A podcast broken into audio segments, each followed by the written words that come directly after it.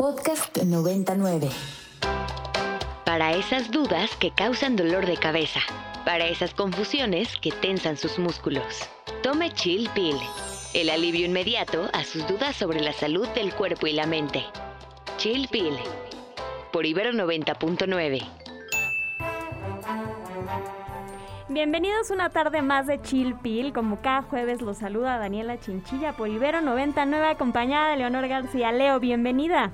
Hola Dani, hola a todos nuestros radioescuchas, bienvenidos a una dosis más de medicina radiofónica en este juevesito, Dani. Así es, Leo. Y bueno, pues eh, los invitamos, como siempre, Leo, a, escribirnos en nuestras redes sociales. Les recordamos que nos encuentran en Twitter, en arroba ibero99fm con el hashtag chillpil. También nos estamos por ahí en Instagram, en chillpil99. O también en nuestro número en cabina al 55 529 25 99. Así es, ahí los leemos, eh, pueden eh, sugerirnos, preguntarnos, ahí estamos muy atentas a todo lo que nos tengan que decir de los temas que abordamos cada jueves. Y no olviden también seguirnos en la plataforma de su preferencia, ahí tenemos el contenido en on demand de programas pasados, pueden revivir sus contenidos favoritos en Apple Podcasts, Spotify, la que a ustedes les guste. Así es, Luis. Bueno, pues hoy, antes de entrarle al tema del día, tenemos una invitada especial que nos va a hablar sobre un evento. Eh, ¿Por qué no la presentas? Así es. Tenemos el día de hoy con nosotros a Yolanda. Eh, ay, perdón, Yolanda Ballet, perdóname, lo estoy pronunciando bien, ¿verdad? Yolanda Ballet de Proyecto TDA y nos viene a platicar un poco acerca de lo que hacen desde esta organización y sobre un evento que están teniendo en estos días. Así que bienvenida Yolanda, ¿cómo estás? Bien, muy bien, muchísimas gracias por la invitación. Y sí, Proyecto DA es una fundación sin fines de lucro que se dedica a brindar información sobre lo que es el trastorno por déficit de atención e hiperactividad. Y justamente hoy, mañana y pasado mañana tenemos nuestro Congreso Internacional donde brindamos esta información a todos los especialistas en salud, en educación y personas que estén interesadas en conocer más sobre lo que es este trastorno. Oye, Yolanda, platícanos un poco más. ¿Están haciéndolo de manera presencial, en línea? ¿En dónde se encuentran ubicados? Mira, la fundación está ubicada en la Ciudad de México, eh, muy cerca de lo que son los viveros de Coyoacán. Sin embargo, el Congreso, pues bueno, a, partir de lo que fue la pandemia y como medida de seguridad, seguimos haciéndolo de manera virtual. Y esto ha tenido, pues, la verdad, muchos beneficios porque tenemos gente no solamente del interior de la República, sino también de otros países y se están conectando. También nuestras eh, ponencias quedan grabadas. ¿Por qué? Porque sabemos que pues hay gente que está trabajando, que tiene que atender a los niños, etcétera. Entonces, con la facilidad de que posteriormente van a poder ver las conferencias que se perdieron o van a poder repetir aquellas que fueron de su interés. Ok, excelente. Yolanda, tú eres psicoterapeuta gestal y certificada en TDA y también coordinas grupos de apoyo en, este proyecto. Eh, cuéntanos, ¿lo que ustedes hacen está dirigido a otros profesionales o a las personas que, que viven con TDA y que quieren aprender más? Platícanos un poco hacia, hacia quiénes se dirigen ustedes. Mira, nosotros en Proyecto DA eh, informamos y capacitamos a padres de familia eh, también tenemos el área de profesionales que son a psicólogos, docentes y médicos, porque necesitamos capacitar a todas las personas que están alrededor de la persona que tiene el TDA. Pero también acabamos de abrir hace unos meses lo que es la clínica para atender directamente al paciente porque em, el TDA es de los padecimientos, de los trastornos con mayor prevalencia en niños. Estamos hablando del 8% de los niños. Entonces decimos que si en un salón de clases hay 30 niños, pues por lo menos dos, incluso tres pudieran estar teniendo lo que es el trastorno por déficit de atención. Además de que es un padecimiento crónico, es decir, no se quita. Se nace, se crece, se desarrolla y se muere con él. Entonces es importante identificar a los niños que tienen el trastorno en una edad muy temprana, porque el tratamiento obviamente va a tener pues mucho mayor efecto cuando se atiende a tiempo. Claro. Oye, ¿y este, este congreso entonces habrá, digamos, algunas conferencias tanto para profesionales como para padres de familia o pacientes?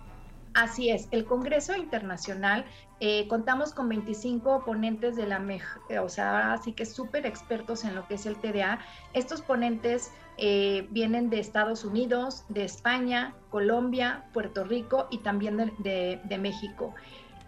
hay paidopsiquiatras que son psiquiatras especializados en niños, neurólogos, eh, psicólogos, neuropsicólogos, especialistas en, educación. Entonces, esto permite que eh, se pueda capacitar no solamente a profesionales, incluso también a muchos padres de familia y personas que están interesadas en conocer más porque el TDA no discrimina, o sea, se presenta en cualquier condición social, en cualquier raza, ¿no? Y como te digo, los niños, pues son los que la padecen, porque en la escuela suelen ser señalados, porque son juzgados los padres y dicen es que no hay una buena educación, no hay un apoyo, cuando en realidad no es ni un problema de crianza ni un problema de educación en la escuela, sino es una condición con la cual pues se nace, como les dije, y se muere con él.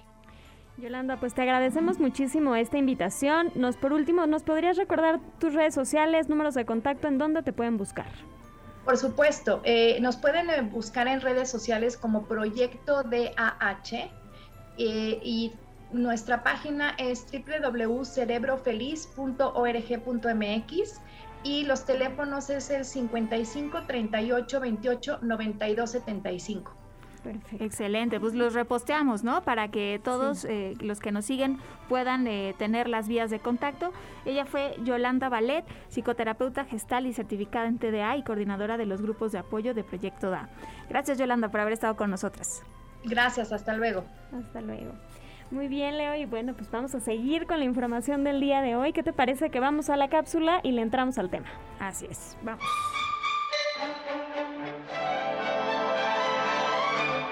Fácil es sentirse bien. Un vaso, agua y ya está. Aquí te traemos tu cápsula.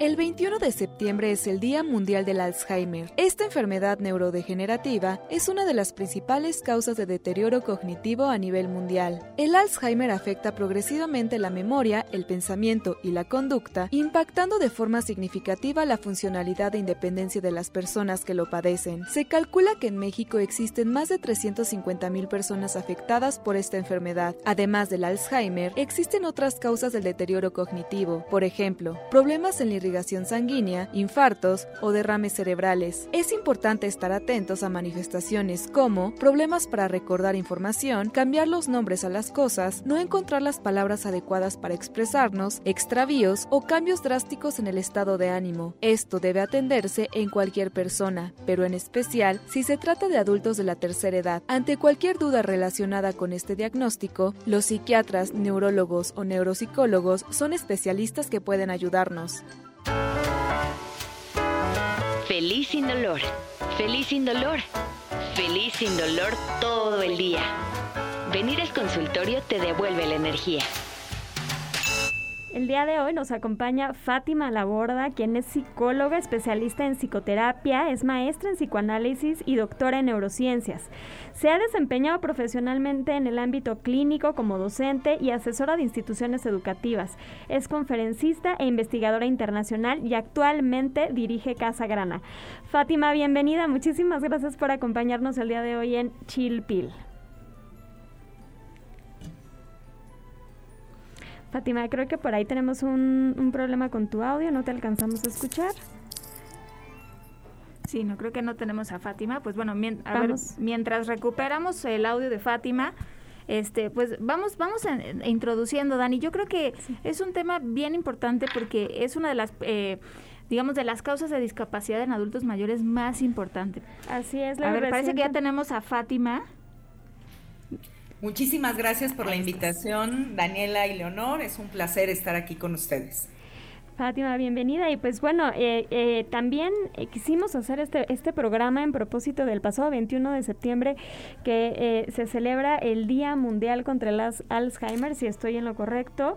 Y bueno, pues hoy no solo vamos a hablar de esto, de este deterioro cognitivo asociado a los adultos mayores o que vemos en los adultos mayores, sino el deterioro en general que podemos ver en esta etapa de la vida y la importancia de prepararnos para ella, no solo de manera personal, sino todas las personas que estamos alrededor de nuestros adultos mayores, ¿no? Como sociedad, como familia. Vaya, ¿cuánta falta nos hace esta información? Claro, eh, resulta un tema apasionante porque socialmente tenemos muchos prejuicios asociados a envejecer. Nos da miedo envejecer y eso no... Estamos perdiendo el audio de Fátima. Este tiene toda la razón.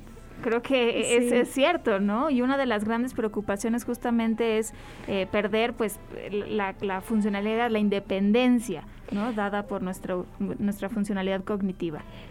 Así es, Leo. Y, y, la verdad es que un poco reflexionando sobre este tema, eh, no sé si a ti te pasa, ¿no? Pero también pensando en que nuestros seres queridos, nuestros papás, nuestras personas cercanas están, están en esta etapa ya de, la vida adulta, eh, recientemente me he cuestionado, ¿no? ¿Cuánta, falta, ¿Cuánta información nos hace falta para prepararnos, para acompañarlos en este camino? Y a veces se asume que al ser psicoterapeutas o estar en el área de la salud mental lo sabemos y no necesariamente es de esta manera. Y que todos vamos para allá. A ver, parece que ya tenemos a Fátima de nuevo eh, con nosotros. Todavía no. Este, sí, y, y, y, como que de pronto no somos conscientes de que lo que decíamos, a todos vamos para allá. A lo mejor ahorita a corto plazo nos va a tocar vivirlo con nuestros nuestros padres, nuestros abuelos, pero algún día vamos a estar ahí si tenemos la fortuna de llegar a viejos, ¿no? Fátima, ¿nos escuchas?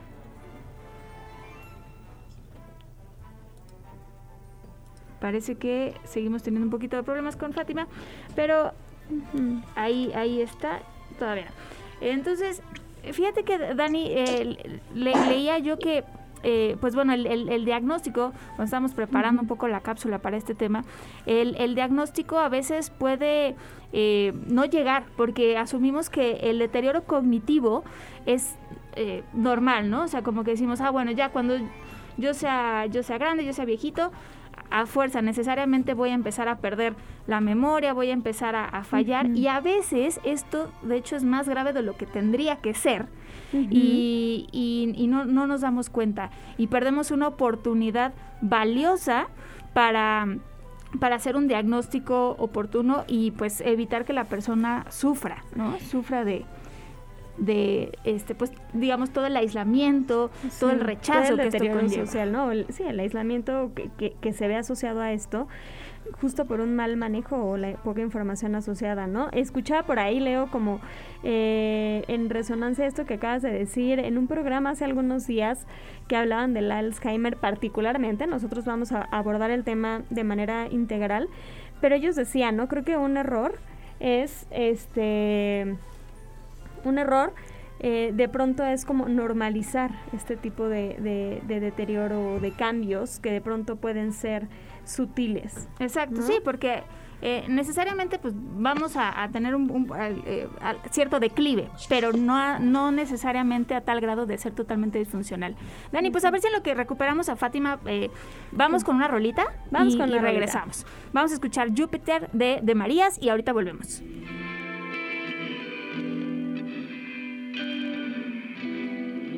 Ya estamos de vuelta en Chilpil. El día de hoy tenemos a nuestra invitada y es Fátima Laborda, quien actualmente dirige Casa Grana y quien, bueno, está hoy aquí con nosotras para hablar sobre el deterioro que, podemos identificar en los adultos, adultos mayores en diferentes áreas de la vida y, bueno, y específicamente en esta etapa.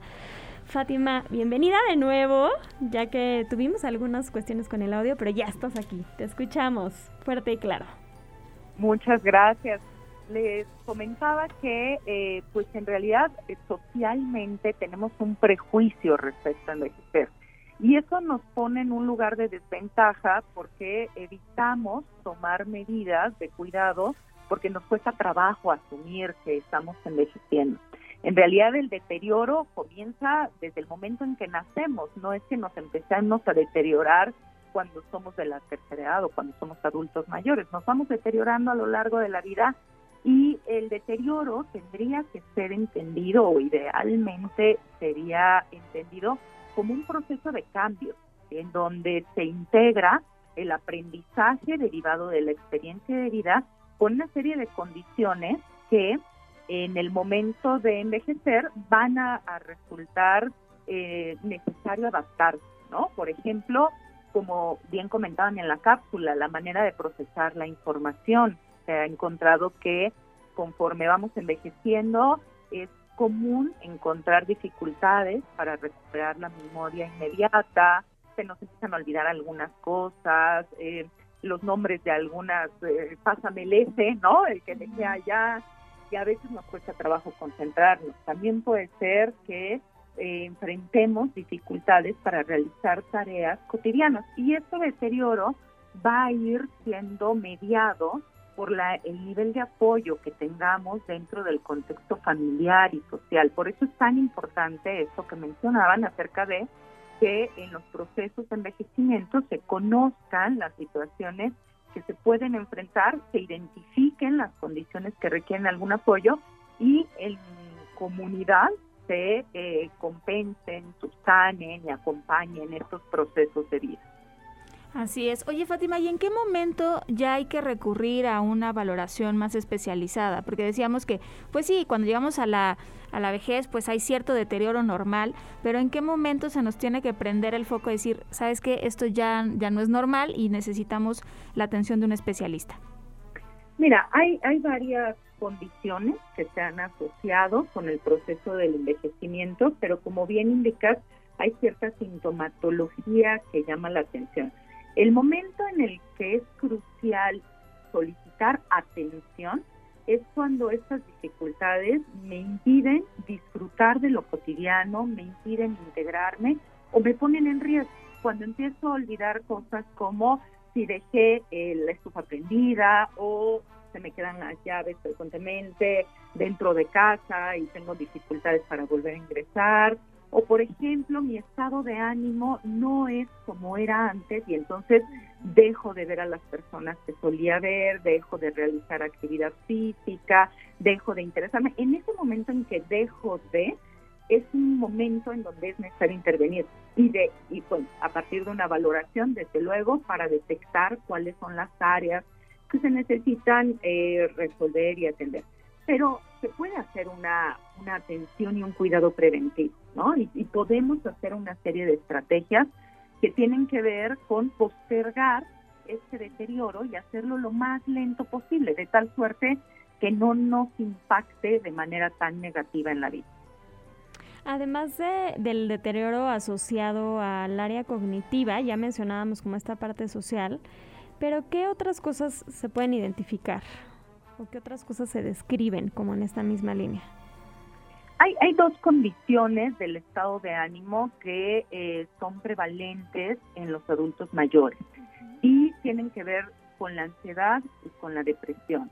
Es común encontrar sintomatología asociada con la depresión, en algunas ocasiones sin cumplir un cuadro de depresión como tal, pero sí condiciones que merman la calidad de vida. Estas generalmente tienen que ver con eh, el aislamiento y una menor motivación para realizar actividades y para socializar. Y se vuelve un círculo vicioso, porque entonces eh, la socialización es nuestro mayor elemento de estimulación. Cuando nosotros, niños, adolescentes, adultos, adultos mayores, convivimos con otras personas, estamos ejercitándonos cognitivamente, emocionalmente, nuestras habilidades eh, de adaptación, etcétera, ¿no? Tenemos una serie de estímulos que nos ponen en una buena condición. Si hay una situación depresiva en los adultos mayores, empieza a desencadenarse todo un proceso que deriva en acelerar el deterioro, ¿no? Que, probablemente no es la causa primaria, pero que este aislamiento hace que dejen de cuidar eh, su alimentación o hagan menos actividad física o hablen menos con la familia y poco a poco se vayan perdiendo función. Oye Fátima, y bueno, en, muchas... Eh, muchas veces no hay mucho que se pueda hacer, ¿no? Este, por ejemplo, hablamos del Alzheimer, es una enfermedad neurodegenerativa que no se cura, pero ¿qué, qué es lo que tú has visto que funciona mejor para pues cuando menos amortiguar eh, el impacto del deterioro en la vida de, las personas y de sus familias? Mira, em, el, Alzheimer es un tipo de demencia y es la demencia más prevalente en, la población mundial. pero digamos, el deterioro cognitivo y el deterioro social envejecimiento es como una línea continua, que su punto final son las demencias y efectivamente son crónicas y conducen a la muerte. Pero antes de ello hay muchos pasos. Entonces, yo lo dividiría en dos cuestiones. Por un lado, las personas que no están en una condición de demencia, es más, que ni siquiera tienen grandes evidencias de deterioro cognitivo, sino que simplemente están en un proceso de la última etapa de la vida en términos de desarrollo. Yo ahí apuntaría a la estimulación, al cuidado del sueño. Dormir es fundamental para mantenernos saludables en el sentido afectivo, en el sentido cognitivo, en el sentido social, y a la estimulación a la estimulación en términos sociales, compartir actividades y generar un proyecto de vida. Ahora, cuando ya tenemos una situación demencial, entonces podemos hacer muchos cuidados paliativos, es decir, no vamos a revertir ese proceso, es imposible, pero podemos mejorar la calidad de vida de las personas. Podemos acompañarles, orientándolos, disminuyendo el estrés asociado al padecimiento, dando información a, la persona y a los familiares para que puedan interpretar de manera correcta lo que sucede. Fátima, y en referencia al sueño, eh, como que se tiene esta percepción, Leo, no sé si tú o soy la única que la tiene, pero es como que mientras más grandes somos, menos dormimos. ¿Eso es, es un sesgo o es un proceso normal de esa función? ¿O qué nos podrías decir al respecto? ¿Lo conoces? Mira, e, el, proceso de dormir, de dormir bien, es una tarea neurológica fundamental. Cuando hay alguna alteración en términos incluso de neurodesarrollo, como se mencionaba en el TDA hace un momento con, con la invitada, o en cuestiones que tienen que ver con afectaciones asociadas al envejecimiento, hay una mayor dificultad biológica para lograr estados de relajación profundo y de descanso porque neurológicamente hay un desfase y entonces cuesta más trabajo conseguirlo. Sin embargo, eh, la capacidad de dormir y descansar es algo susceptible de entrenamiento.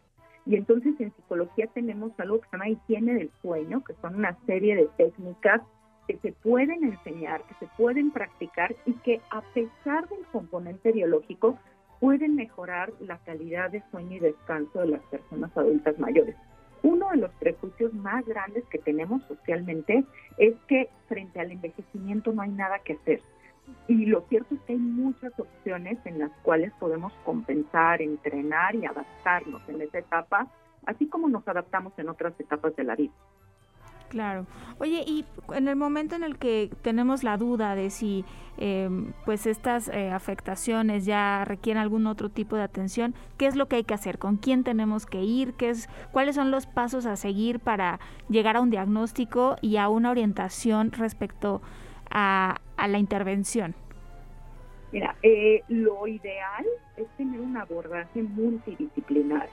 Nosotros en Casa Grande, en la Clínica de Envejecimiento Saludable, trabajamos de la mano geriatría, psiquiatría, neurología y psicología, es decir, eh, neuropsicología.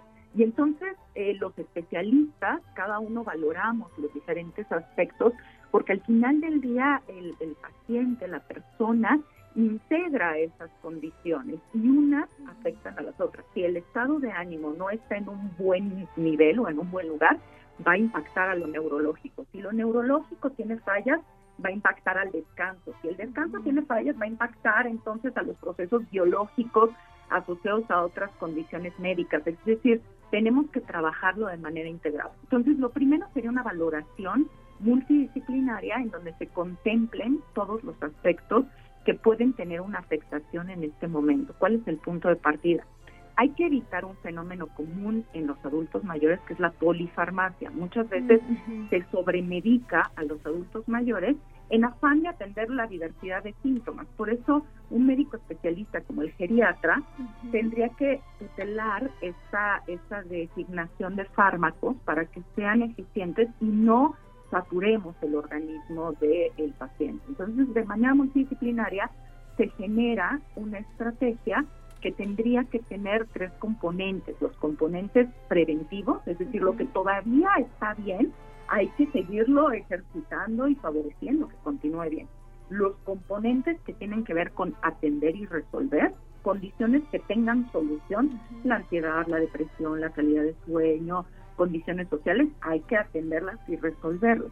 Y las condiciones que vamos a hacer de manera paliativa, lo que ya no es reversible, pero que podemos hacer compensaciones para que no merme la calidad de vida de las familias. Muy bien, muy bien, Fátima. Muy interesante, Leo. Y, y mencionabas ya, Fátima, el trabajo que hacen en, en, Casa Grana y si bien no es la intención propia del programa, porque estamos hablando de otro tema, ¿nos podrías platicar un poco más de Casa Grana? ¿Cómo se pueden eh, acercar a ustedes? ¿Qué tipo de atención pueden encontrar ahí? Eh, estamos por terminar, pero nos encantaría nos dieras referencia. Claro, muchísimas gracias. Fíjate que en Casa Grana tenemos la clínica de envejecimiento saludable Partimos siempre de una definición integral de la situación. Muchas veces esta definición inicial nos lleva a la orientación familiar o al tratamiento, lo que sea necesario, pero también favorecemos la psicoeducación. Este sábado tenemos un curso dirigido a cuidadores y familiares y a personas que están en proceso de envejecimiento que brinda información para poder identificar condiciones de alarma. Nos pueden encontrar en el teléfono 55 10 74 43 43 o en nuestra página web www.casagrana.com. Excelente, pues ella fue Fátima Laborda, eh, psicóloga, actualmente eh, dirige Casa Grana, ya nos dejó aquí los, los teléfonos. Muchas gracias por haber estado con nosotras, Fátima. Muchas gracias a ustedes, un placer. Y nos despedimos, Dani. Así es, nos escuchamos el siguiente jueves, Leo. Hasta la próxima.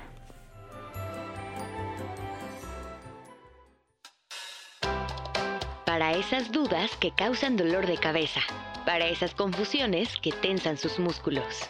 Tome Chill Pill, el alivio inmediato a sus dudas sobre la salud del cuerpo y la mente. Chill Pill, por Ibero 90.9. Para más contenidos como este, descarga nuestra aplicación disponible para Android y iOS o visita ibero909.fm.